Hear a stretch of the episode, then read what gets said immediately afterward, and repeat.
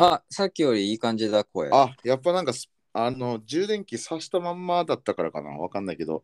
はい。まあ、こう、今度は普通に、普通に。そうだね。。あ、そうだね。多分、ロビンの方の問題だったんだね。ロビンの声大きく聞こえるから。ああ、そうっすか。ああ、なるほど。いやいや、お久しぶりじゃないですか、いやなんかよっさん。もう1ヶ月半とか経ってんじゃないかな。わかんないけどそう。ですよ。僕はもう普通に待ってましたから。待ってたし、多分ヨッさんの方にはないかもしれないけど、俺は常に、あの視聴者がリマインドされてるんですよ。なんあかー、なるほどね。ちょくちょく来るんですよね。あの、はいい、や、最初はあ今週ラジオやらないんですか？みたいな。はい。で、その今週ラジオやらないんですか？今週もやらないんですか？に進化してって、最終的に、よっさん元気ですか？ってなって あ、でもこの前のコメントで見たで、ロビンがなんか、忙しいみたいです、みたいなコメント。そうそう。そうだからねそうあのみんな心配してましたよよっさんのこといや、あのまあ、あのまあ、バタバタしてましてっていうのがあれなんですけど、はいまあでもね、そもそものちょっと腰が重たくなった要因としては、最後やった時に俺花粉症だったんだよね。あそうなんですか確かね。なんか俺覚えてるのが、うん。花粉症の時に収録した、あ、花粉症じゃなかったかななんかね、あでも鼻あ鼻噛んでたねめちゃくちゃ。かな。なんか要は花粉症の時にするもんじゃないなってちょっと思ったのよ。あなんか確かに確かに。俺が話してる最中、ううんわーみたいな、ね、そうそうそう。確かにね。こうポッドキャストっていうかねラジオってもう耳から入ってくるものが命なわけだから確かに。そうそうそう。そこに俺の話し声をその鼻ご鼻声じゃない鼻噛む音でかぶってくるのもねなんか確かに、うん。まあ一応ね iPhone から離れてはいたけどうんうん、まあちょっと聞き返したら結構音入ってたから、そうだよね。あと、うん、あ自分は鼻噛んでるからさその鼻噛んでるのいそ忙しいから何も感じないと思うんだけどうん、こっち側の身になるとね俺が 話してるのにこっちのスピーカーがブワーって音が来るわけよ なんかちょっとね気が散るのはあるよねやっぱり。そうそう。だからそうそれがあってなんあかあ来週ちょっとこれさらに花粉症ひどくなったらちょっと厳しいからみたいなマインドもあったのよ。ーあーなるほどね。そう。でもまあそれはねもう結構前の話だから、うんうん。でそういうマインドありつつだんだん仕事バタバタしたりとか、はいはいはい、まあまあいろいろあって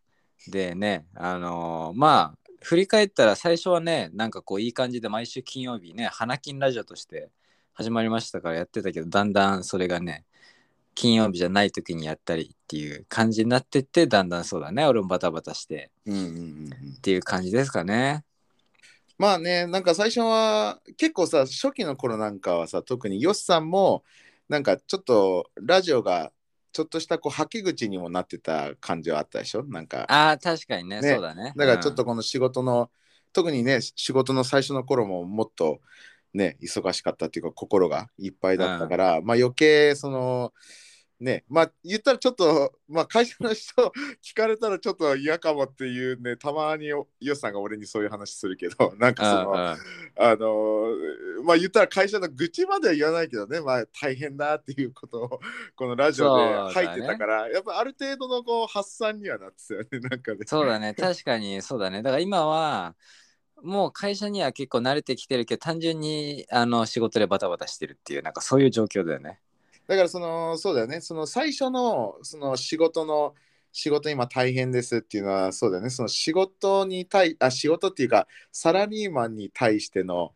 そうだね。慣れっていうところにすごい心がいっぱいだったけど、もう今うんはそこは乗り越えて、普通に仕事が忙しいっていう感じで。す、そうね。まあ今日もまあ昨日からゴールデンウィーク始まりましたけど、まはいはい。あ今年はね月曜日平日挟んで、うんうんまあ、3連休で平日3連休っていうまあうちはそんな感じなんだけど、はいまあ今日午前中普通にまあ仕事をちょっと編集したりとかはいしてましたので、まあ相変わらずですねなるほど。いや、もう本当にそうだね。もう俺が、まあ、このラジオしてない間もね、あの、ヨシさんとは、まあ、週1、2ペースぐらいで電話はね、してて、うんまあまあ、俺ももうそこに対してもびっくりしなくなってる俺もいるよね。なんかその忙しさが。まあ、当たり当たり前。いや、普通に忙しいんですよ。もうやっぱり俺のこの YouTube 活動に比べたらねこうすごい濃密なこう時間の過ごし方っていうか 仕事の仕方なんだけど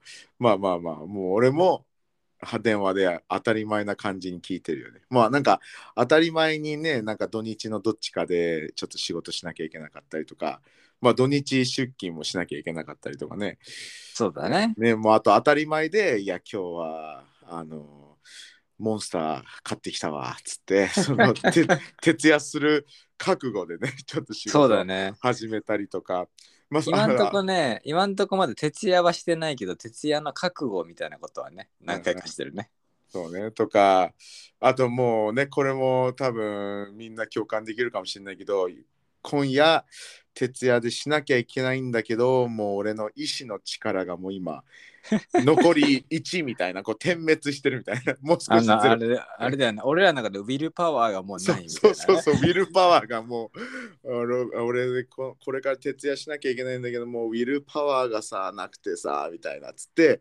電話も多分本当はもう切りたいんだろうけどうん。ウィルパワーが低いからもう俺との電話すらちょっとこう完全にじゃあ俺行くわっていうのもなんかすぐに言えないみたいなね。そうだね。ね結構何気にダラダラっつって。もうこの電話してる最中ねちょっとい一つ二つタスクぐらい終われた終われたんじゃないかぐらいの感じだけどもうねウィルパワーがそれどころじゃないっていう。ねえ、いや、ほんと。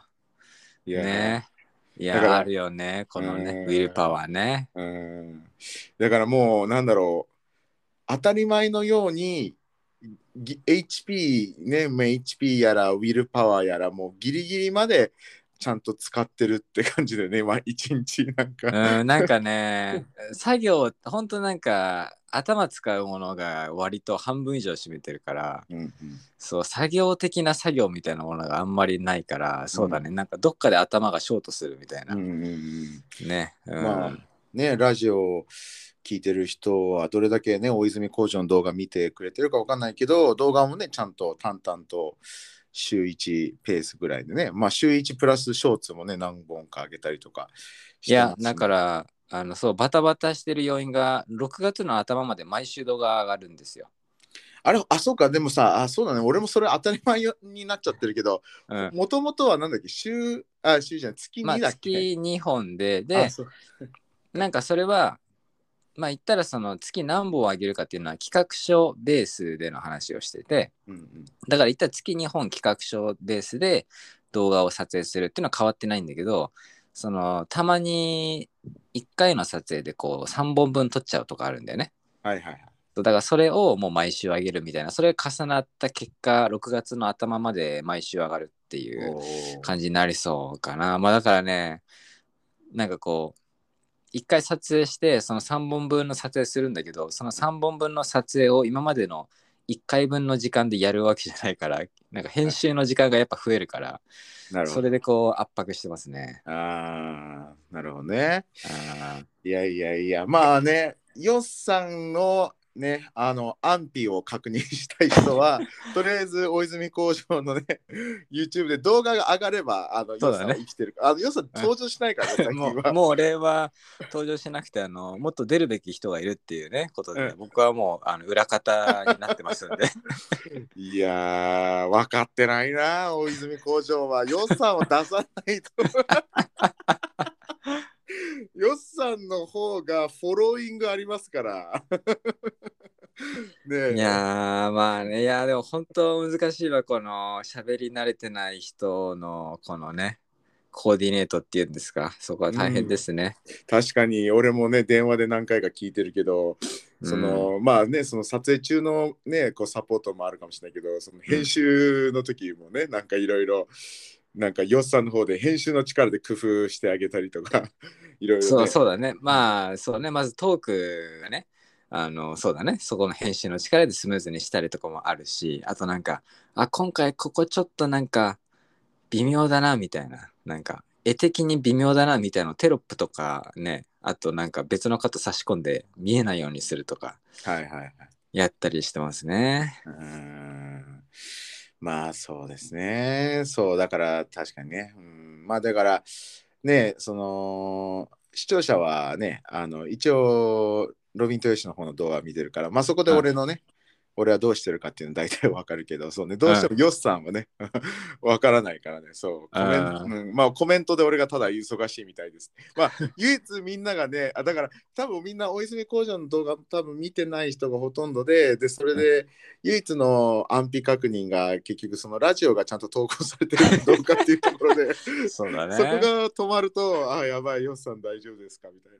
まあね、それまでのラジオもね、ヨッさんがね、わかんないけど、メンタルカウンセラー受けたりとかね、なんか、確かにね。もう、第三症候群がやばいっすとかね、なん確かに。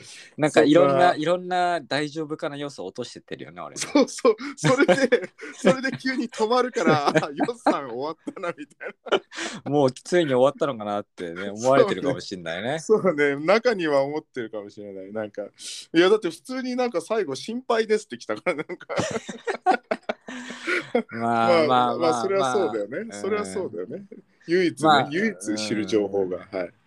まあ引き続きどうなるかねわからないっていうところはありますけどまだいまだに会社員生活嵐の中走ってますけどあ、そうまああ。まあまあまあうんまあ引き続き頑張りますね やっぱりまだこう、慣れてはきているものの、まだ頑張ってるっていう感じなんですか？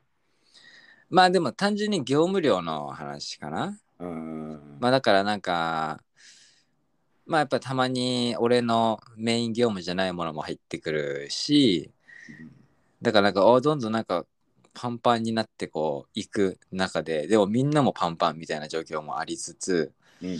でそこをなんかいやもうちょっとあこれ俺の苦手なとこだけどいやもうちょっときついんでそれ無理っすとかってね、うん。そこのこう調整をどうするかっていうところがね俺うまくないからね。はいはいはい。そういうのはありますね。このヨッさんのサラリーマン中のこう頑張りって、うん。ロビンとヨシがまだヨッさんだけだった頃のなんかスターティングの頃ってなんかぶっ飛ばしてたじゃないですかスピーディー的にスピード的に。うんうん。なんか夢中で、ああの時の業務量と今サラリーマンとしての業務ご業務量どっちの方が濃密なんですか？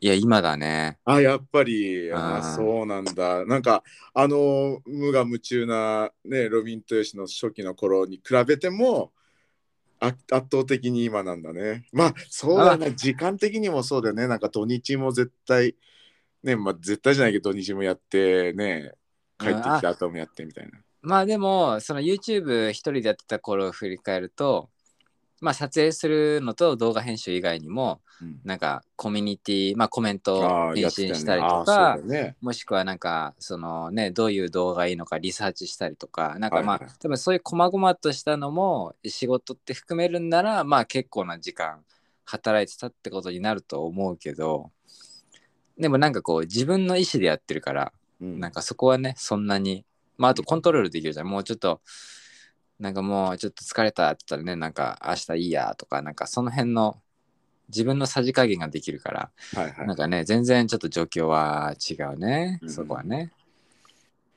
いや、そうだよね。なんか、結局、サラリーマンの場合、やっぱ、まあ、旗から見ててだけど、うん、サラリーマンの場合の、その、なんだろう、エンジンっていうか、その、モチベーション的なガソリンうん、がちょっと違うなって思うのが、その、まあ、例えば YouTube 一人でやってる時ってさ、楽しかったら、うん、楽しかったらもう多分サラリーマン以上のパワー発揮すると思うんだよね。もうなんか、あ無限の力でなんかブワーってやっちゃうみたいな。あた、だその一人でやってる時にそのモチベがちょっと薄れてきた時にうん、同じクオリティをなんか自分のケツで叩こうとしたらなんか必要以上に疲れるじゃん。なんかわああ、そうだね、そうだだけどね。だけどサラリーマンってモチベなくてもなんかその会社に入ったっていうね。そのうん。サラリーマンになったっていうなんかプレッシャーとなんかそういうモチベって一人でやってる時と違うよね。モチベがなくてもうん、すごいクオリティの仕事してるわけじゃん今ヨッさんは。ああ、うん。なんかねそそこら辺はねなんか一人でやってるとすぐ燃え尽きるよね。このモチベがない状態でフルパワーでやってると。なんうか、ん、うん。まあ、確かにそうだね。なんか会社にいると、俺たまに編集の日って渋谷のオフィスで、はい。まあ基本一人で、まあ、こもってっていうか一人でやってるんだけど、でそこに他の社員もいたりするから、まあ、たまに話したりするんだけど、うんうん。でもなんかこう一人でずっとやってるとこう頭がなんかうわもうやばいみたいになってくる時にたまにちょっと社員の人となんか全然たわいもない話とかするとちょっとこう脳がほぐれる感じがしてはいまあなんかポジティブに働いたりはするからなんかそこは良さではあるよねこう会社のうんまあその他にスタッフがいるみたいなところでは。いいそうね。いやー、すごいなー。まあもう半年ぐらい経つんですか、そろそろ。5ヶ月経ちましたね。だから来月で半年かな。おお、うんいやーね、半年後には辞めてるかもしれないぐらいな感じでしたけどね、あの、ま、あの、初期の頃は。そうだね、もうなんかもうそうだね。いや、だから、ねえこのまま気づいたらもう1年経つのかとかになるのか、もう想像ができないけど、でもなんか、常に1ヶ月先は分からないぐらいな気持ちですよ、僕は。うん、一瞬だから本当にヒーヒー言ってたよね。なんかもう、うん、いや、ラジオでは、ラジオもそれなりに、えーね、その包み隠さず言ってたけど、うん電話の方がもっともちろん言うわけじゃん、俺。そうだね。そうだうんね。一時期はなんか本当にもう崖からもう落ちかけててこうなんだ手でこう崖からねこう落ちるのをこう押さえててうん。そそれでもう指がもう三残り3本ぐらいしかかかってないぐらいの はいはいはい。本当になんかそれぐらいまで一瞬落ちかけてた気がするんだよな 何回かいやね、結構行った時は行ったね。そうね何回かっていうかまあ多分2回ぐらいかなイメージ的には、うんまああとね、オンラインカウンセリングね、受けたぐらいだから、その辺の時期もなんかあったと思うし。そう俺のイメージはオンラインカウンセリング受けた時のちょちょ直後ぐらい。直あ後ぐらいあのなんか多分一番俺からしたらピークだった気がするんだよね。あなんかもう本当に今もうグロッキー状態みたいな。もうちょっとしたなんかもうパンチじゃなくちょっと優しい張り手ぐらいでもうぶっ倒れるぐらいの 感じだったのが俺の印象に残ってるんだよね。あのそうねそのカウンセリング受けたもうちょっと直後まあ1週間後とかわかんないけど。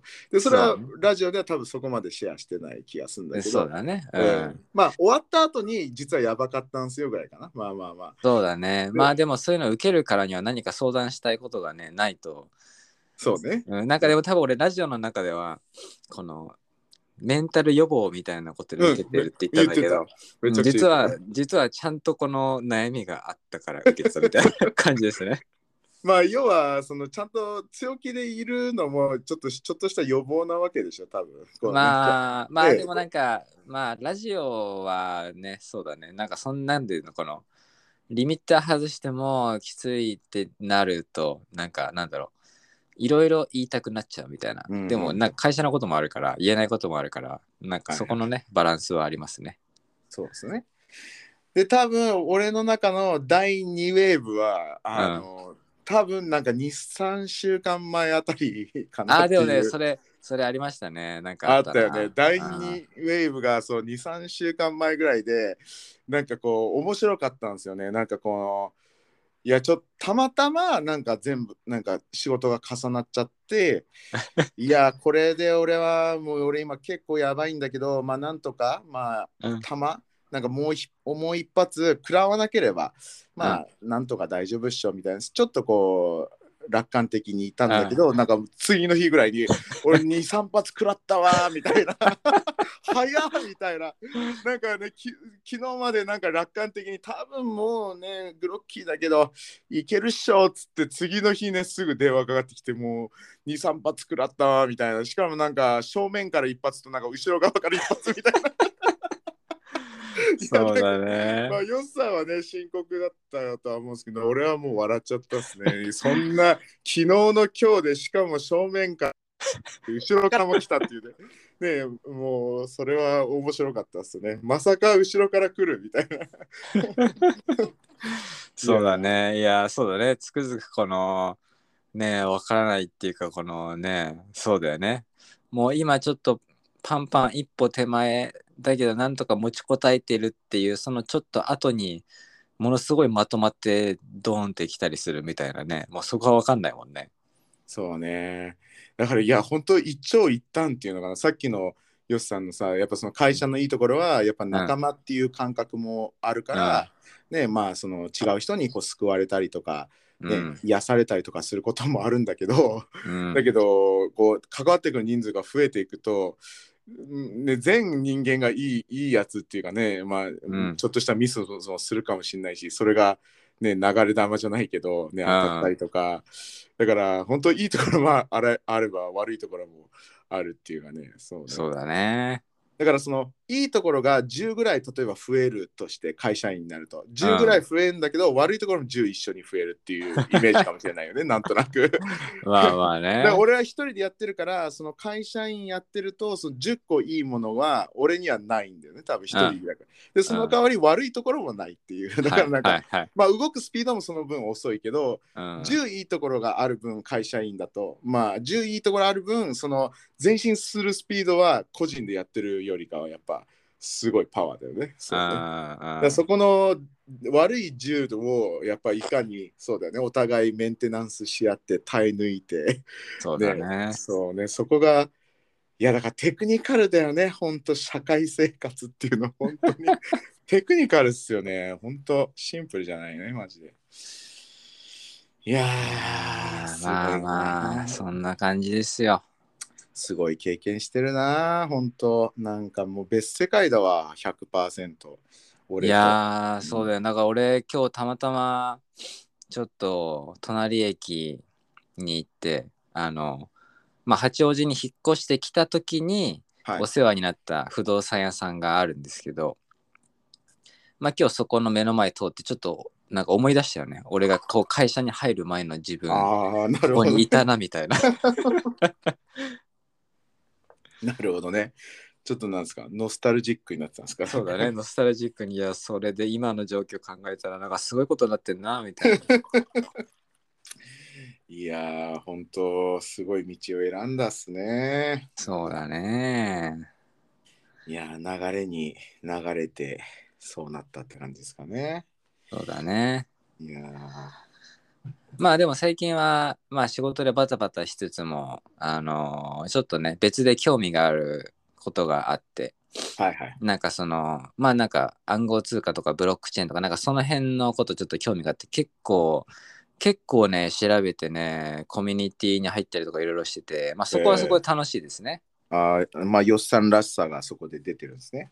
そうそう。で、しかも、あの、彼女もそれに普通に興味があって、はいはい、はい、割と一緒にや、一緒にっていうか、お互いなんかやってるから、そこで普通にその共通の話題で盛り上がったりとかして、この前、うん。ちょっとそれ系の展示会を東京で見に行ったりとかしてましたね。えーいいじゃないですか。いいですよ。めっちゃあれですよね。めっちゃ恋愛っていうかねめっちゃ彼女彼氏してるなみたいな。あのねついこの間なんかあれでしょ？富士急行ったんでしょ？ああ、富士急行ってきましたね。ねいやそれ聞いたと時にいや、うん本当に彼女彼女彼氏やってるなーって思いましたね 俺なんかあれ、ロビン富士急行は、くってと思ってあれだよね。ジェットコースターロビンは、あれだよね、ダメだよね。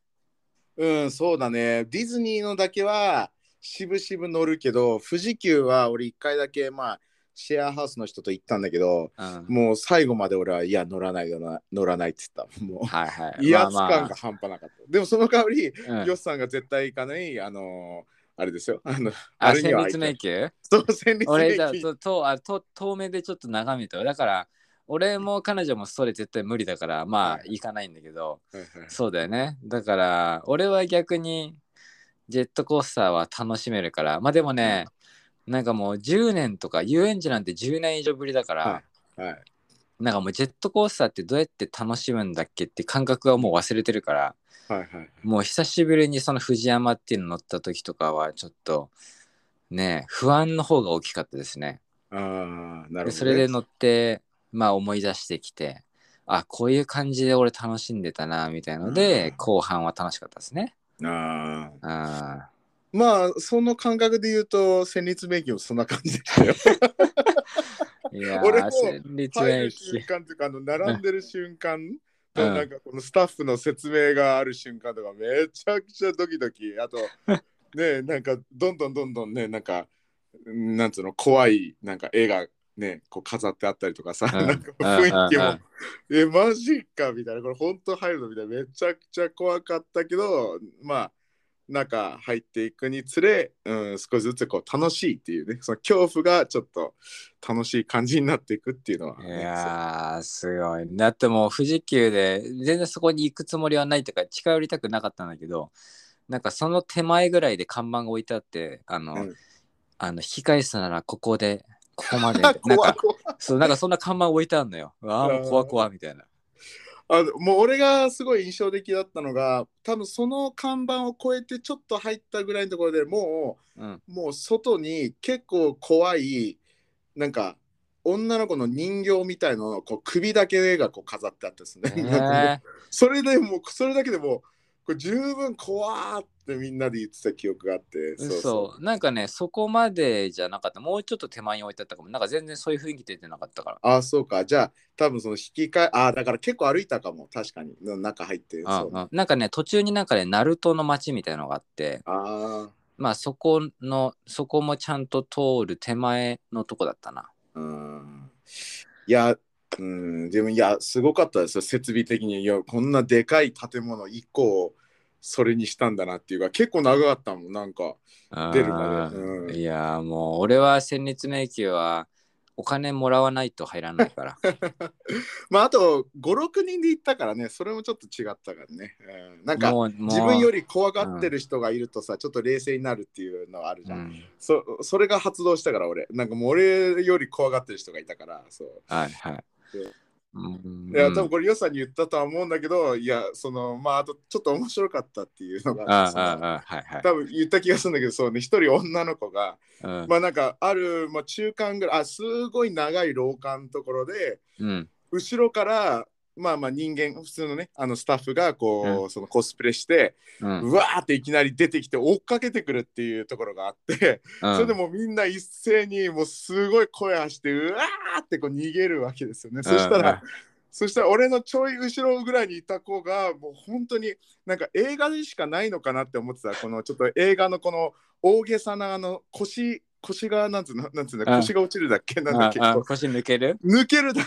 腰抜けるやつあるじゃん映画でね。それもうあれちょっと演技かなと思ったんだけど本当にそう俺の真後ろぐらいにいた女の子が、うん。猛ダッシュで走ろうとしした瞬間に腰抜けるんでね。そうだからすごいスピードでヘッドスライディングで俺を追い抜いてくる その女の子が。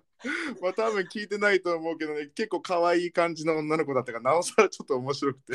すごいスピードでそう腰抜けてったからすヘッドスライディングわー抜けてって。まあでもそれでもさ、みんなみんなわーっていっちゃうからうん。あのー俺も一気に冷静になってそのそっちがあまりにもひどい状態だからさ、ああまりにもひどい状態だったからもうす俺すごい冷静になってちゃんと彼女をあのこう立ち上がらせてみたいな。映画で言うと多分そういうダメダメな腰抜けた人を助けて死ぬパターンのやつ。ね俺一番もう最後尾だったから だけどまあスタッフさんもね多分俺触っちゃいけないと思うから多分、うんうん。そうそうそう。まあでもこう立ち上がらせてこう逃げてみたいな。まあでもそれがすごく俺の株が上がったよね一日。その子はそうやってみんなに語ってくれたから、うん。いやもうみんな私を置いていく中ロビンだけちゃんと助けてくれたのみたいな。すごい株があった。みんなね女性陣とかロビンすごいみたいな。もうあの瞬間で冷静なんていられないみたいないやあのいやあのヘッドスライドを見見たら多分みんな冷静になれると思う。すすごいスピードの。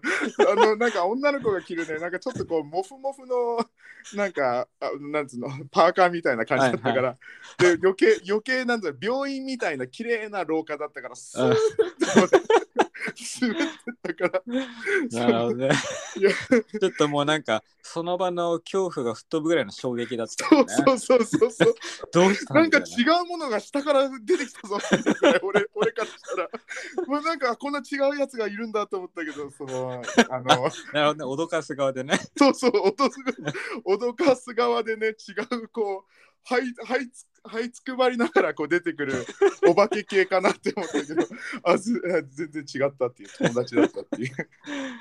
いやあれはねそうだからちょっとうん。俺の戦慄迷宮がねそれが一番 思い出になっちゃってるからで少しこう、うん。おも面白いものになっちゃってるね俺えから基本その一般の人も脅かす人も触っちゃいけないっていうルールなんだっけ？あのーそうねあのーすごくあもうぜあのスタッフが触らないですよっていうことはこう言わないんだけど、うん。あのーでもあのすごくあのーアナウンスで結構何回もそのあのー驚かすその、うん。やつはさ絶対触ったりた殴ったりとかしないでくださいっていうのがあるから多分、ん。びっくりしてねなんか叩いちゃったりする人とかもいると思うんだよね。うんうん。でスタッフは多分まあ極力触らないようにはしてると思うんだけどただなんかそのタイミングとか、手うんうん。手出したとか時のタイミングとかで、まあ、ちょっとこう触れたりするはいはい。可能性はあるかもしれないけどでも多分さすがにその追っかける時って結構、うん。追っかけられてる時って多分一番みんな恐怖を感じてる時だからうん。多分こうブワーって最終的にこう掴みかかるところまでは来ないと思うんだよね。なんかそうそう。あそうなんかだからそうだね。そのその最初の初速は速い感じだよね。なイメージ的に、出てきた時は、ああもううわーっつってもう足音のね響き具合も半端ないダダダダダダみたいな。はいだけど、多分こう結構触れるぐらいの距離になってきたら多分あっちもねスピード落とすと思うんだよね多分ね、はいはいそうそうそうそういやでも冷静に見れるような余裕はなかった。その出てきて、はいうし後ろを振り向く余裕はなかったね。俺はもうとりあえずその女の子を立ち上がらせてもう行くぞっつってそのまま走っていくしかな余裕なかったよね、いやーなんかこう怪我が発生しない程度に脅かす側の人も攻撃していいとかだったらまだ違うんだけどな、ああそのね何？ああの側が？うん、そう要はなんか脅かされに行く場所じゃん、うんうん。うん、俺それ嫌だから。もう脅かされに行くただそれだけのためにどこかに入るなんて俺は信じられないからもう。だったらもうちょっとなんか戦わせてほしいよね そんなことするんだった。らうんえ？え？あのなんかさラウンドワンのさフットサルコーナーにあるさあのなんかうん。風船みたいの着てやるやつあるじゃん。なんか。風船みたいなのだったっけ？あ知らない？あ知らないか。知らなかったらもうこの話は通じないな。あるんですよ。あの、えー。ラウンドラウンドワンのうん。フットサルコーナーで、まあ普通にフットサルもできるし、うん。あとちょっと面白おかしくこう風船みたいのにこうの中にこう入る。ああ、まあわかる。ああ、なるほどね。でまあドラえもんみたいな状態。ね。んコロコロ転がれるやつ？あそうそう。手手足だけギリギリ出てて、はい。はいはいそう。そうそう。でもうフフルパワーでタックルしてもいい状態のやつ。あそうそう。あ、それはいい。それだって守られてるもあそれだったら大丈夫、ん。うんそれでずっと移動するとかで全然いい。なるほどね。うん、で、あと、明かりは、明かりは明るくしてほしいよね。ああそれはねなかったね。まあいや危なくない程度に明るかったかな。まあまなあまあ。うん、まあでもでもねなんかね白い明かりっていうのはなかったね。あのなんていうの、うん。あのなんていうのあれ？あ、シャじゃあ青青っぽいとか？青っぽいとかあとその部屋の中の黄色っぽい感じの？うん。ああいう照明は基本なかった。ね 基本的にはなんか赤とかライトブルーとか。で、はいはいはい。そうね。赤ライトそうねちょっとギリギリ足元が分かるぐらいのなんか、はいはい。まあまあまあこれでも言ったらねロビンがジェットコースターに対していやゆっくり行ってほしいっていうようなもんだよね。そうだねそうだね、え俺がジェットコースターに乗るから予算戦慄迷宮っていうのはどうですか？ーいや無理だね無理だね。交換交換条件俺はいやー無理俺1000万円だったら行く考えるかな。あの部屋一人で、うん。あのー心霊動画を見るのとしあの一人で戦慄迷宮行くのどっちがいい？あそれは部屋一人で。ただあそう。あやっぱ戦慄迷宮の方がやばいイメージある。うーん。まあでもどっちも嫌だよね。そうねでも戦慄迷宮うん。いや戦慄迷宮嫌なのが自分で動かないといけないじゃん。そうねでそうねでで俺この前彼女と話になってそのまあお互いお化けとかが苦手なんだけどはいはいそのディズニーランドのホーンテッドハウスはどうなのかみたいな話になって、はいはいはいでまあなんかあれそもそも別にそんなさすごい怖くしてるわけじゃないじゃん。そうだねまあもちろんなんか怖さはもちろんあるけど、うんでもなんか違うのはさ、もう乗り物が勝手に動くから自分何もしなくていいじゃん。そうだね。だからそこはなんかすごい大きくて、戦慄迷宮だって自分の力で前に進まないといけないでしょ。そうだね。まあ、戦慄迷宮は本当に、その前後の人たちからもう本当切り離されるから、あの、のいや、その有名なディズニーのあのホンテッドマンションみたいなやつは、あのーあ歩くところもあるんですよ。その乗り物乗るまで、うん、その最初の多分4分の1ぐらい確か歩くんだよね。で、でも、はいはいただもう大人数だから、あの、はいはい。前の人と後ろの人まあまあ近いからこうなんか止まることもできないっていうかなんかこうだからなんかもう流れにねそう乗ってる感じだけどその、あうん俺が言った戦慄迷宮はもう前の人も後ろの人ももう見えないぐらいになってるイメージだから なんかもうそうねえ、それはなんか入ってた自然になんかみんなもうどこにいるか分かんなくなっちゃうみたいな？あじゃなくてちゃんとこう空間ああげる間を空けるんだよねそのスタッフがなるほどね。そうだから、うん、そうそれなりに間を空けるから、うん、なおさらもう、うん、本当に孤立してる感じする、えーそうそうそうああ、もう無理だわ。もうそれ1億だな。一応もう無理だな。そうね。で、なんか絶対都市伝説だけど、またこうね、いろんな人が、うん。その、その戦慄迷宮にまたこのこうリアルなこう都市あ都市伝説的なこの幽霊的なストーリーを重ねるから、本当にこう、怖い場所になってるよあ。ね。いや恐ろしいわ。いやーでもスタッフすごいよね。ずっと待ち伏せしてるスタッフその中でね。なんか、そうだいやまあまあまあ、本当いや、すごいですね。戦慄まあ、ちょっと俺、鍛えられてたもんな、戦慄迷宮行くまで。俺ね、ほら、シェアハウスでも結構、ね、あの、入居者と、なんか夜中12時、ね、ぐらいにリビング集まってみんなでレンタカー借りて、そう千葉の結構有名な最強スポット。はいまあはい。ね、最強はあの強いのき強いあの強じゃなくてね。あのああ、恐ろしいもんね。うはいん。はい最強スポット。そうだから結構ね、三4箇所ぐらい行ったかも。千葉の最強ホテル。これはもうなんか YouTube にあるようなもうマジ怖いやつとか、うーんとこあと病院も行ったな。これ栃木のなんか最強病院かな。なんかとかあとトンネルとかそう。うんでも、めっちゃ大人数で行くんですよ。えっとなんかうんうん。10人ぐらいで行くみたいな。そうそうそう。だからお化けの怖さよりかはあの不法侵入とかその逮捕の方が怖かったよね、なんか大丈夫かなみんな不法侵入とか駐車違法駐車とか。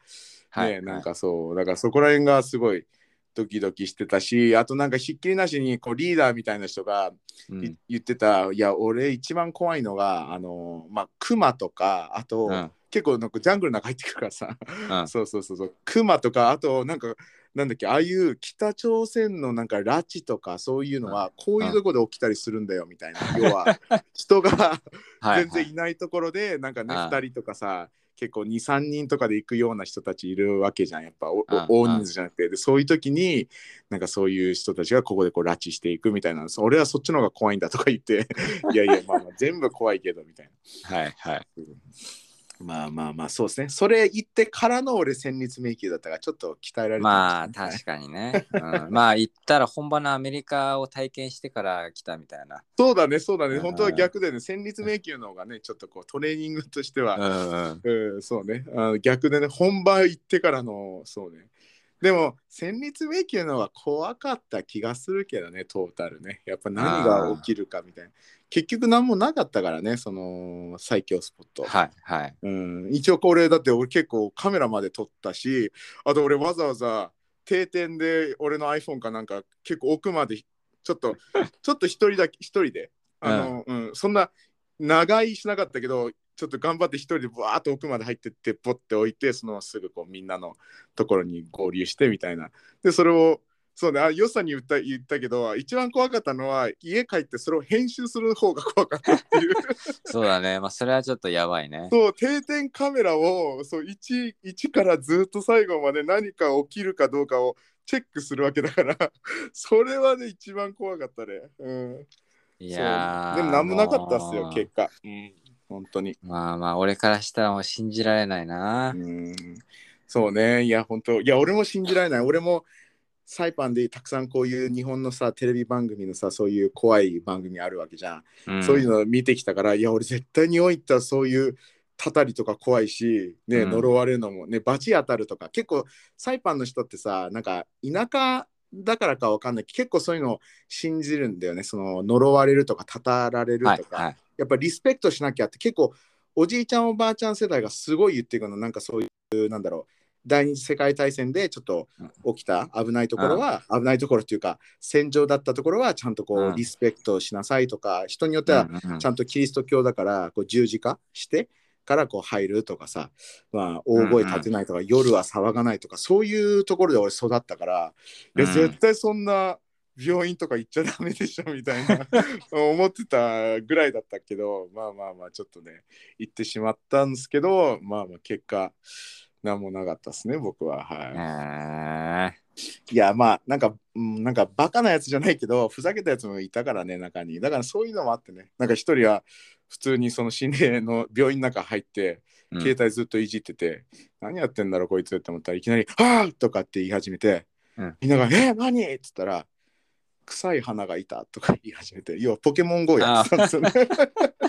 もうみんなでぶち切れ何やってんの？マジ空気読まないねあんたみたいな。なんかふ普通に病院の中でなんかどんなポケモンが出るか知りたかったっていう。はいはい。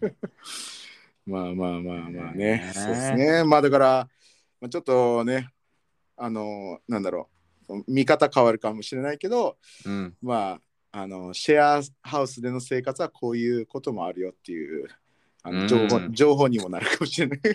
まあ言ったら会社で働く的なコミュニティに入るってことですね。そうだねそうだね。だ俺の最後のコミュニティとかねそういうコミュニケーションはシェアハウスだったかもね。もうそれうん。うん2年前とかかな。もう何気に。うんうん。まあよそうだよね。まあまあねロビンとヨシを最初から見てくれてた人はあの最初のねあのー生配信の場所。あれずっと僕のシェアハウスですからね。そうだね。うん、そそうだね。あれうんご50人いますからみんな多分想像できないですよね。だってみんなが見てるテラスハウスでさえあれ何8人とか？そんぐらいだと思うんですけど。ああ、そんなもんなんだ。うん多分テラハは多分男女44とか55ぐらいじゃない？さすがに、えーうんまあまあそうね50人はいないよ 絶対にうんうん25まあ 人、25人って半端ない。そうだね。うんそうね、50人いるシェアハウスでね、まあ、そうですね、僕はずっとそこに3、4年ぐらいいましたけど、はい。ね、生配信とか、まあまあ動画に出てる僕の部屋のシーンは全部シェアハウスですね、あれ。そうね。まあまあ、俺がだって燃え尽きて久しぶりにダンスした時もロビンの部屋だしね。確かに確かに。復活、復活劇もね、あそこで。そうだね。まあまあ、そんな50人のシェアハウスに来るけど、ヨッさんは一切あんまり増えなかったよね、あのコミュニティと。まあ、タバコ吸いに行ってたから、うんうん。喫煙所で何人かとね、ねなんかちょっとコミュニケーションしてたけど。確かにそうだね。もうそこだけだったね。そうだね、うんそうだよね。でそう面白いのが、で俺きから喫煙しないというか、俺は禁煙者だから、うんあのそのヨッさんからその喫煙者の情報が適度に入ってくるのが面白かったんだよね。なんかこう、そうそうそう、塩さんがタバコ吸いに行くわっつって、で帰ってきたら、あ今日はね、何々さんっていう人いたわっつって、で、なんか最近、なんか彼女ができたらしいよ みたいなっていう、この 入居者じゃないヨッさんからそう、ね、違うシェアハウスの情報が入ってくるみたいな。そうね、なんか。まあ、あっちも、なんか、あっちも、俺のこの YouTube 活動にこう近づいたみたいな感じで喜んでる感はあったけどね。いや、今日、こう一昨日ロビンさん、あのー相方のヨスさんと話しましたよ、みたいな、なんか、う んそうなんだでうん、で、なんか編集すごい凝ってて、僕の最近ハマってる YouTuber 紹介しました、つって、なんか、はい、はい、なんかなんだっけ、あの、ちょっとレイト先生ね。あ、レート先生、あの 3D, 3D のやつが。うんそうそうそうそう。はいはいうんうんそうね。まあまあ、そうですね。はい。まあ面白いですよ。まあまだね、もう結婚してる人とかはもう無理だとは思うんですけど、うんまあこれからね、社会生活するっていう子だったら、いや僕はね、絶対1回はシェアハウス住んでもいいんじゃないかなとは思いますけどね。ね、予算も1回は住んでますからね。一回だけ、うんどんぐらいだろうな、半年ちょっと住んでたかな。うん、うん、まあ結果俺はそうだね、なんか、まあでも、も、一箇所しか住んでないから何とも言えないけど、まあでもその自分のこのプライベートスペースめっちゃ大事な人はあの合わない可能性もあるけどまあ一回行ってみるといいかもね。なんかそう俺はその予算の経験も含めていいんじゃないかなってその1回っていうのはそういうことで、要は自分のことがもっと分かるわけじゃん結う局、んうん。ね、うん、だから俺はそういう意味でも、うん、一回住んでみてあ自分はこういうの合うな合わないなっていう発見があってもいいんじゃないかなって思いますね。うん。そうだ。まああとね言ったら初期費用をねだって家具とかね家電とか揃ってる。そうね。いやそこね。大きい、うん。本当に。いや俺さなんか冬の間なんか俺その朝毎朝ただシャワーしてるだけなんだけどいやうん。普通じゃん、そんな毎朝シャワーするって。うん。いや、それでさ、ここ冬の間さ、ガスだけで1万2000だったの。ああえそれは結構だね。そうだね。高い。いや、多分ね、ここのガス会社がちょっと高いっていうのをなんかちょっと聞いてた気がするんだよね。だからえ、、え、あれ？プロパン？じゃなくて？多分プロパンかな外に、え、外にあるでかい、あれでしょ？プロパンガスでしょ？あーかななんかプロパン高いっていうね。まあ俺もプロパンだけど。あ、だからプロパンだ。そう。うん。いや、ただ毎朝シャワーしてただけなんでね、まあ一番44度の暑い感じでやってたんだけど、まあ、まあ朝シャン、しかも寒いから長いのは間違いないんだよね、そのシャワーしてる間。まあそれで1万2000なんだけど、ガスだけで1万2000じゃん。で、そうだねシェでシェアハウス、まあ俺がいたところのシェアハウス、光熱費全部で1万2000だから、だあからー安いよね。だってガス、水道、ええ、それってなんか固定だったの？全部で1万2000円って。どこ、どこが？あ、そのシェアハウスが。そうです、そうです。1万2000円で水道、電気、ガス、アンインターネットっすよ。おー、いやー、お得だね。いや、本当今、いや、今更思った。なんか安いな、うんシェアハウス。そうそうそう。いや、だ安いよ。だから誰かが言ってたけど、めちゃくちゃせ節約できる人だったら、うん。なんか長期、長期的に見たら一人暮らしの方が安く抑えられるけど、うん。なんか本当に例えば1年とか2年ぐらいだったら、いやシェシェアハウスの方が絶対安いんじゃないっていう、要はその、かね、またうん調理器具ね、家具、家電ね、調理器具、それ全部揃えなきゃいけなくて、そうね、で、それで、ね、また1、2, 1 2年後に退去するって考えたら、本当もったいないから、そううんね。うん。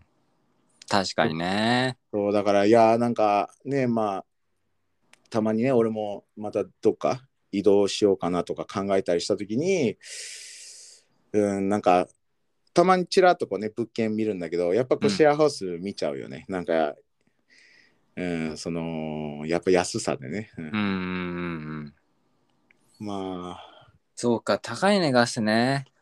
高いよ。1万2000円でね、電気が。まあ、電気は俺結構安いんだよね。まあ、2、3000円とかかな。なんかそう。ええそうだけどインターネットは普通に固定のインターネット使って5000とかかな。ああ、あれか、光回線か。そうそうそうそう。で5000と2000と1万2000だから1万9000。いや、結構高い高いまあ、でも俺も、俺、光熱費、まあ、冬とか、全部合計で多分1万5千円いってないと思うんだけど、まあ、行って1万5千円とかだと思うんだけど、で、YMAX で5千円弱だから、まあ2万とかかね。まあでもなんかね、最近光回線引くかどうか迷ってるけど。光回線はストレスないっすよ。いや、まあほらね。立て続けでさ、まあ俺、しかも2年前のシェアハウスも、シェアハウスのインターネットもやっぱちょっと遅いんですよね。あの、ああ大大人数だから。で、2、3年間ぐらい俺ずっとそのちょっと微妙に遅いやつだったし、あと俺ポケット Wi-Fi ずっと持ってたから、ポケット Wi-Fi もそんな早くないじゃんで、で、あと、その後、あの、俺ら、レオパレスにさ、1年ぐらいいたけど、うんレオパレスのインターネットもめちゃくちゃクソ遅い。であれ、あれ、でもね、レオパレスの遅いけど、上りは早いんだよ、あれ。あー、なんか言ってたね。そう言ってたね。そうで。下りが遅いだけど。あうんあ、そうか。で、まあ、俺の5、5 6年ぶりの固定光回線やってますけどね、いや、全然早いですよ。まあね、そうだよね。全く YouTube のアップロードとか、まあ、ダウンロードなんかダウンロードしてる時もストレスないですね。ううんん、うちもね、一応マンションにネットあるんだけど、はいまさかの有線 LAN ですからね。あーあ、でもその有線だけど中身は光なの？わかんない。でもね、速くない、全然。え、あ試したんだ。あ、でもね、一応、俺の MacBook Pro 有線 LAN のケーブル俺持ってるから、たまたまその生配信用に買ったケーブルがあったから、あはいはいはい。で、一応繋いでるけど、でもね、うん、別にそんな速くないかな。光回線の速さではないかな。あ、そうなんだ。有線でそんな速くないって最低だね。ね、全然速くないわ。うん、やっぱり有線ってちょっとこう、アナログ感あるけど、でうもんスピードの安定感はあるっていうのは昔から俺は聞いてたからね、定評があるっていうか。ああ、いや、全然速くない。えまあね、だから、いや、なんかね、YMAX がね、あんまり映画見すぎると、なんか、ね、3日間で10ギガ以上使うと制限貼るんだよね。ーはいはいはい。で、最近なんかね、動画とか結構見ると割と行くようになるから、悩んでますね。まあまあまあ、ありだとは思いますけど、でもまあ、ポケット Wi-Fi もありっすね。いや、俺は俺でちょっとね、最近、ポケット Wi-Fi をちょっとゲットしたいなっていう。あの、光はこのまま使うんですけど、ちょっと別で、別で欲しいなってちょっと思ってまして。はい。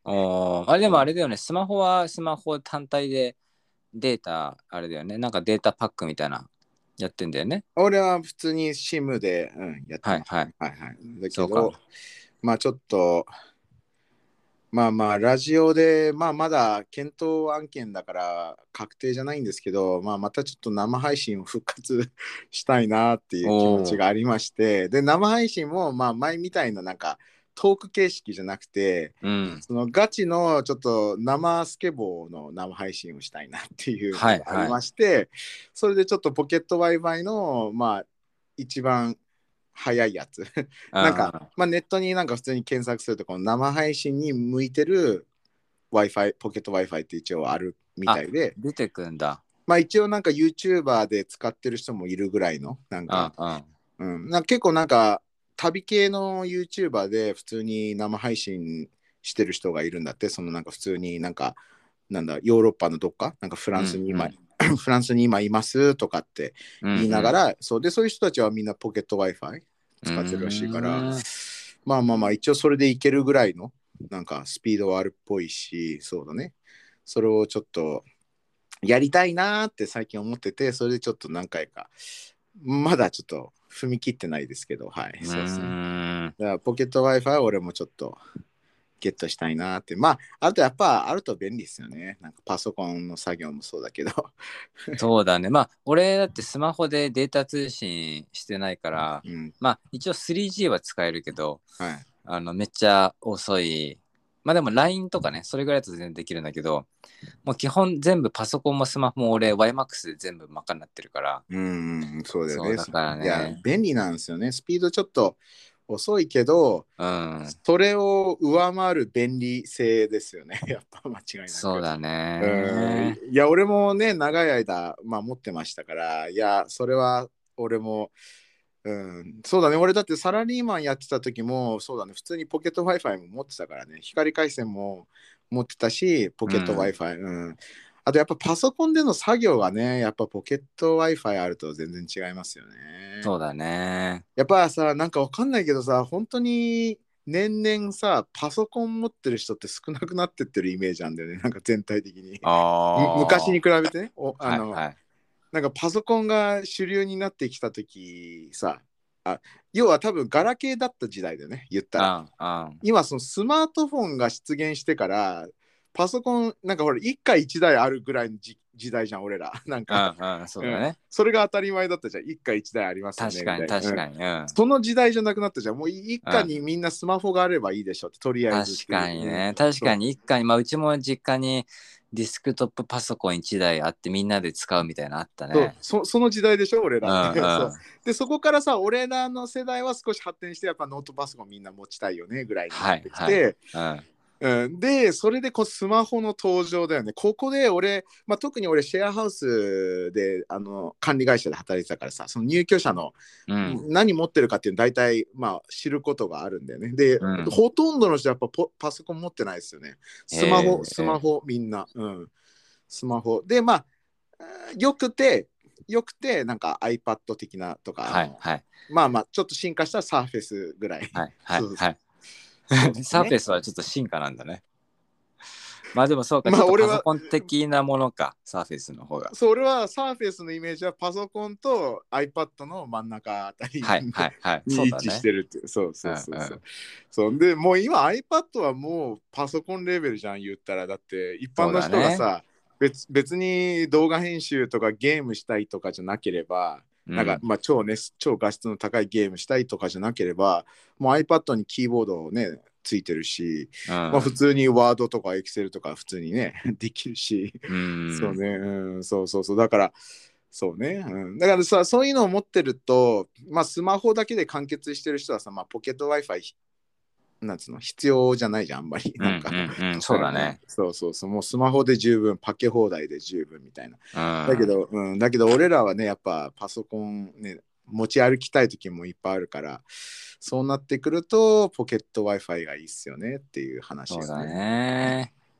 まあ俺でも、あの、ついに俺、MacBook Pro ローン払い終わったんですけど、おおはもうついにやっと自分のものになったんですけど、いはい。もうまああれだね、福岡行った時に40万で買ったやつはいはい、そうねで。すけど、もう本当タイミング悪い時に買ってるから、はい、言ってましたね。M1 チップがその後出たし、あと俺持ってるの16インチなのよ。はい。で16インチってまあ画面でかいのはいいんだけどもうパソコン単体で結構重いからまあ、はい、はい。いやこれ15でも全然もっといったら14でもいいんじゃないかなみたいななんか、まあ、あーなんかねね。交通のね、移動が多いですから、よっさん、今。そうそうそう仕事までめちゃくちゃ遠いから。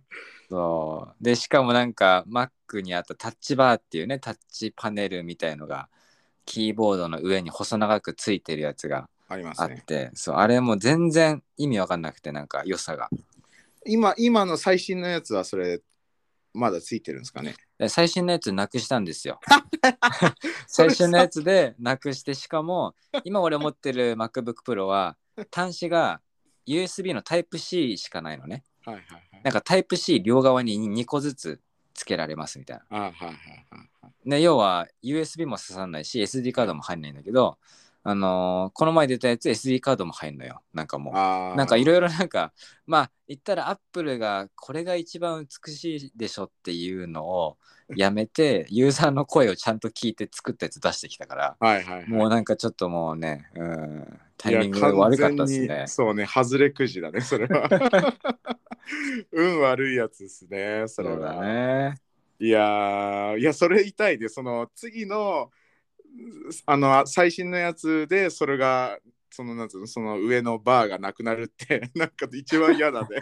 ねほんと。まあ言ったらこのバーの無意味さで一番ストレスなのがボリュームってさ基本上げる下げるとボタンであるじゃん。はいはいそれタッチバーになっちゃったからはい。はい一回タッチしてボリュームのところを押してでだから要はアクション3つになってんの。なんかボタン1個でなんかボリューム1個だけ下げたいっていうの1個押せばいいのにそれなんかアクション3つぐらい必要みたいな。ああ、そうかそう。そういう意味で俺のパソコンの方がね、古いけど、うん。いいワンパワンタッチですからね、それは。そうもうね。なるほどね。そうそうまあちょっとこうおしゃれさを重視しちゃったんかな。なんかまあおしゃれだよね。なんかちょっと電気ついて。まあね電気がそうだね。ちょっと、うんまあまあおしゃれは我慢って言いますから。ねー機能性、機能性。まあでもそこむずいよね。Mac もそこ多分葛藤なんだろうね。だって Mac ってさ、機能性よりかはおしゃれの方を重視するで有名じゃん、やっぱり イメージ的には。そうだね。そうだね、ね。スティーブ・ジョブズはやっぱそこをすごい意識というか、本当ブレずにやってきた結果、こうやってね、アップル信者みたいなのをね、作ってきたわけだから、だから多分そういうのと葛藤なんだろうな、ずっと。なんか、いや、ね、多分機能性とぎ機能性的にはこれ無意味じゃねって多分社内でもなんか誰か言ってる人はいたんじゃないかな。だけどいやでも私たちは機能性が全てじゃないでしょうっていう議論が常にあるのかもしれない。で 今回はさすがにあの機能性の面で人々の意見がそっちに傾いてしまったっていう 話ですね。知らんけど。えでもあれなんだろうね。スティーブ・ジョブズがこうかたくなになんだろうこうなんつうの言ってきたそういうなんつうのおしゃれ性の部分ってなんだろう？有名なやつってなんかある？なんかわかんないけど。おしゃれ性な部分。要はなわかんないけどそのスティーブ・ジョブズの俺のイメージは、なんかそういう機能性よりかはそのおしゃれとかそういうこううん。デザイン、デザイン面を常にこう言ってきた人のイメージ。まあもちろん機能性もあるんだけど、でもなんか、うん。だってなんか Windows の方が機能性だけを重視してきたイメージあるからなんかはいは。いはい。そうでもなんかその代表的なものって何なんだろうなとかあ、でも一番多分よく聞くのは iPhone に USB の Type-C が刺さんない。要はライトニングになるみたいな。はいはいそれは結構あれじゃない？スティーブ・ジョブズのあれあるんじゃない？ああ、そうかそうか。まあでも、あそうね。でも俺今ちょっとなんか映画とか見ててなんとなく思い出したのが、昔のパソコン、すごいかたくなに、あのなんか、こうデザイン性のことを語ってたイメージがあるのが、あのなんかさ、うんあの、Windows はさ、常にさ、モニターとデスクトップってこう別々にしてたけどさ、うん Mac 当時、すごくあの画面、ブラウン管の画面みたいなさ、ああ、こうはいはいはい。一つので、後ろ側のカバーが、うんなんか緑色、赤色、青色ってなんかいろんな色があったやつ。はいはい、あね。ああいうのとかもそうだよね。多分さ、絶対にマザーボードが横にデスクトップのね、モニターの横に置くあのマザーボードっていうのかな。あれが、あった方が絶対早いとは思うんだよね。要はでかいじゃん。うん あと、あのファンも効くだろうし、ね、うんなんか、だけど、かたくなにあの一つにするっていう感じとかね、まあ、あそういうところがスティーブ・ジョブズっぽいのかなってちょっと思ったけど。うんうんまあそうね、なるほどね。まあまあまあまあまあ、そうですか。まあタイミングは悪かったっていう話ですね。でも、まあでも、なんか、うん、別に不満があるわけじゃないから、パソコン自体に。でもまあか自分のものになったわけだから、なんかアップルのサービスありますよね。あの買い取りじゃないけど、なんか。あ、俺でも調べたことあるんだけど、買い取りでなんか7万とか出てきて。あ、ヨウさんのなんかもう今のやつが。そ、そんなんでは売らないわと思った。えーつらーつらーフルスペックで買ってんのにえ40万が7万7万ですかみたいな。それはつら辛いね。え、iPhone もそんなもんなんかな？なんかわかんないけど、5万、なんかわかんないや、最近10万とかか。10万で買って、自分が払い終わったタイミングでやったら10万だったのがなんか1万とかになってるんかね知らんけど。ね。まあでもなんかある程度値段行きたかったらもう1個世代前とかね。なんかもううんうんうん。そうだね。いやー7万とかだったよ。なんかいえあ。それは売らないでしょみたいな値段になったよ。あそうかそう。だからヨスさんのはもうな何個世代前になっちゃってるの？えー、わかんない。2個とかわかんない。ああだから2個だと7万とかになっちゃうってことか。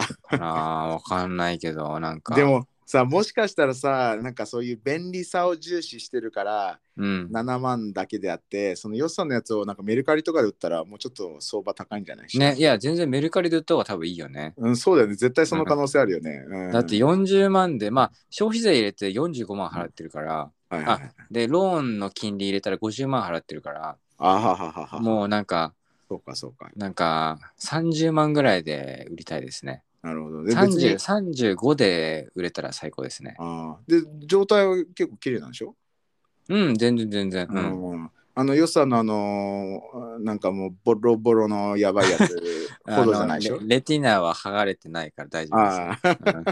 あ レティナ剥がれてるさやつはうん。うんあのーあのなんかタバコの跡があったやつと違いましたっけ？それはあれ、あの、あのタバコの後のパソコンはスケボーになっちゃいましたね。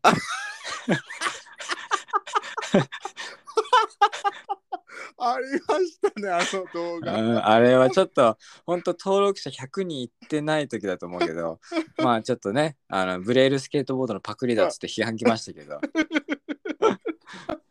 まあありましたね。確かに確かに。うん。あそっか。それはそれになったんですね。あーそうだね。まあまあちゃんと報われてますね。あのパソコンも。ちゃんとそ動画に思い出としてね。うん。まあ多そうだ分ね。なんかあれなのかな、もうこのパソコンもうダメでしょっていうのがあったからやったのかな、もう覚えてないけど俺。うん。いやでもあのパソコンほど一番ひどい仕打ちを受けたパソコンはこの世にないんじゃねえかぐらいの。でも iPod トップ Touch 燃やしてるから。何？iPod タッチ俺燃やしてる。あそそうなんうんね、それもそれでね、なかなかですよ。すごいね。日本のトップ級のやつですね。うん、そうですよね。フライパンかなんかだっけ？なんか。そうね、なんか、いや、コンロの上に直で置いて、火直棒ですか？うん。ああ、それはもうレベル高かったですね。ちょっと忘れてましたね。そうか、直か。直ですね。すごいな火つけるだけですよ。本当にさ、同じ人物とはもう全く多分彼女さんも想像しないじゃないですか、そんな良さ。なんかね、本当に同一人物とは思えないぐらいの。いやもう俺もだってもう当時の俺のなんか感情をなんか思い出せないもんなんでそこまでしたのかっていうあー、なるほどね。まあなんか燃やしたかったんだろうねちょっと危ないけどまあ言い方は危ないけど まあまあまあ、それは俺でもわかるよ。多分燃やしたかったんだろうな俺でもわかりますよ。そうね。いやー、まあまあまあね。まあその時の、いや、すごいよね。でも、なんか、ねでもなんかこう、人一倍の経験値ではあるよね。なんか、言ったらね。あんまり、ねそんなしない、ね。こう、宇宙飛行士の人が宇宙に行ったことあるぐらいのレベルの経験値じゃないですか。そういうのって知らんけど。そんなあれなのかな？いやだでもさ、まあ、宇宙飛行士も人数少ないけどでも少ないんじゃない？iPhone を直直直火でやるっていう人は。そうかもねまあ、せめておかこの世の中にいるお金持ちの数ぐらいの人数じゃない知らないけど。いやーまあまあでもまあ分からんな。それいい結構いるんかね？知らんけど。いやでも、うん。ねえねえまあこう名前はこうな、ね、この前みたいに間違って名前言うはめにはならないように気をつけたいけど まあ俺の知ってる人であの、まあ、子供の時だからちょっと許せるかもしれないけどそのなんか実験好きなのか知らんけどあの猫になんだあ猫にあのガソリンぶっかけて火をつけたっていうやつとかいるからねマジで。知ってるでしょよさんこの話。ああああ聞いたことある。それでニャーっつってジャングルの中逃げてってその後消息不明っていう。やべえやつね、やばいですね、まあそれでは。でそれもそれもその人も今と同一人物だと思えない感じのレベルだよね。えお前がそんなことやってたみたいな。うーんいやわからないもんっすよね。いやねいやすごいよだからねまあいろんな人がいるっていう まあね いやー、そうですか。あもう結構久しぶりな感じですけど、60結構行き、ましたねそうですね。うもうんほとんど、ほとんどヨッさんの話で。まあでも今日は俺喋りながら今日のタイトル戦慄かなって思いながらああ、なるほどね。戦慄。うん喋ってましたね戦慄っていう言葉って、なんか恐怖を覚えるみたいな意味だっけ？知らんけど。そうだなんかそうだなんかちょっとアニメでいう顔が真っ青になるみたいなそんな感じじゃない？ああ、そういう意味ね。戦慄。うん。うん。でもなんかいろんな意味があるかもしれない。別になんかそのお化け屋敷っていう方じゃなくてもなんか、えまあ言ったら俺が急に iPhone 燃やし出して戦慄が走るとかなんかはい。そういう表現も使うのかな？わかんないけど。ー真っ青になるっていう。はいはいうんまあまあまあ。そうですか。いやいやいや、はいまあまあ、でもとりあえずお元気そうで、はい。そうですねまあ、なんとかなんとかやってますよ、なんとかやってますか。うん、はまい。まあまあ俺の生存確認したい人は Twitter にでも来てください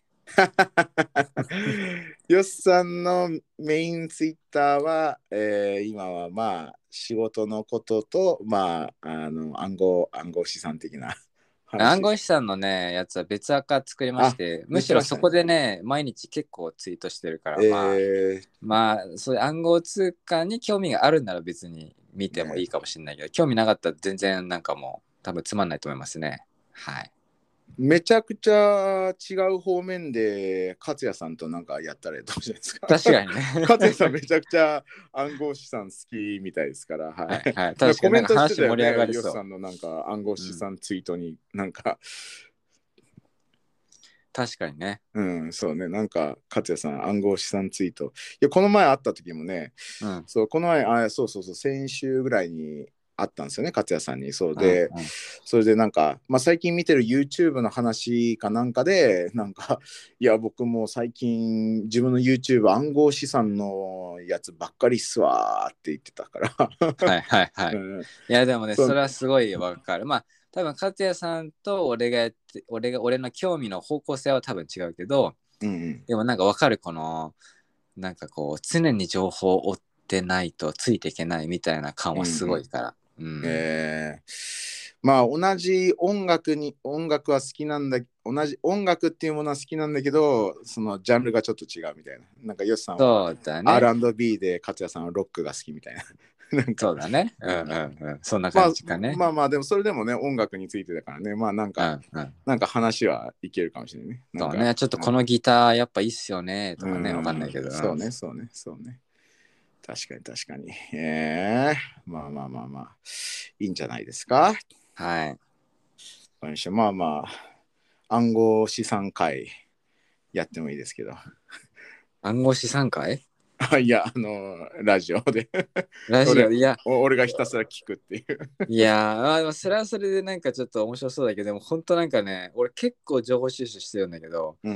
もう調べれば調べるほど、なんか、人に説明してアウトプットするのがすっげえ難しいみたいな。いいまだに頭の中でまとまってないから、まあでもね、そういう会をするって決めたら、なんか頑張ってまとめるかもしれないけど、まあまあ、会じゃなくていいから、まあ一回ちょっとワントピックぐらい話してもらってもいいかもしれないね。で俺が、はい。で俺が全、俺は本当に全くわからない人間だし、まあうん。本当にわかるまで俺もうシンプルな質問をしまくって、うんうんうんそれで俺が結論を言ったけど、分かったか分かんなかった。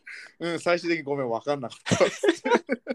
俺も最終的に俺もなんか説明しても分かんなくなってきたわとか言うかもしれない。そうそういや、なんかイメージできる。およよっさんも本当に分かんなかったら、俺がどんどん質問してって、あ、ごめん、もう俺も分かんないわって。俺も何言ってるか分かんないわとかって言いそうだなって、ちょっと想像した。うんままあまあいいんじゃないですか？まあまあまあ、ねワントピックぐらいね、なんかうん言ってもらってもいいかもしれないですうんね。うんうん。そうですか。はい。わかりました。じゃあそんな感じで、はい。ねま。た、うん、またまあちょっとね、定期的にやりたいところではありますから、また、はい。わかりました。はい。はい。お疲れ様おです。疲れっす。はい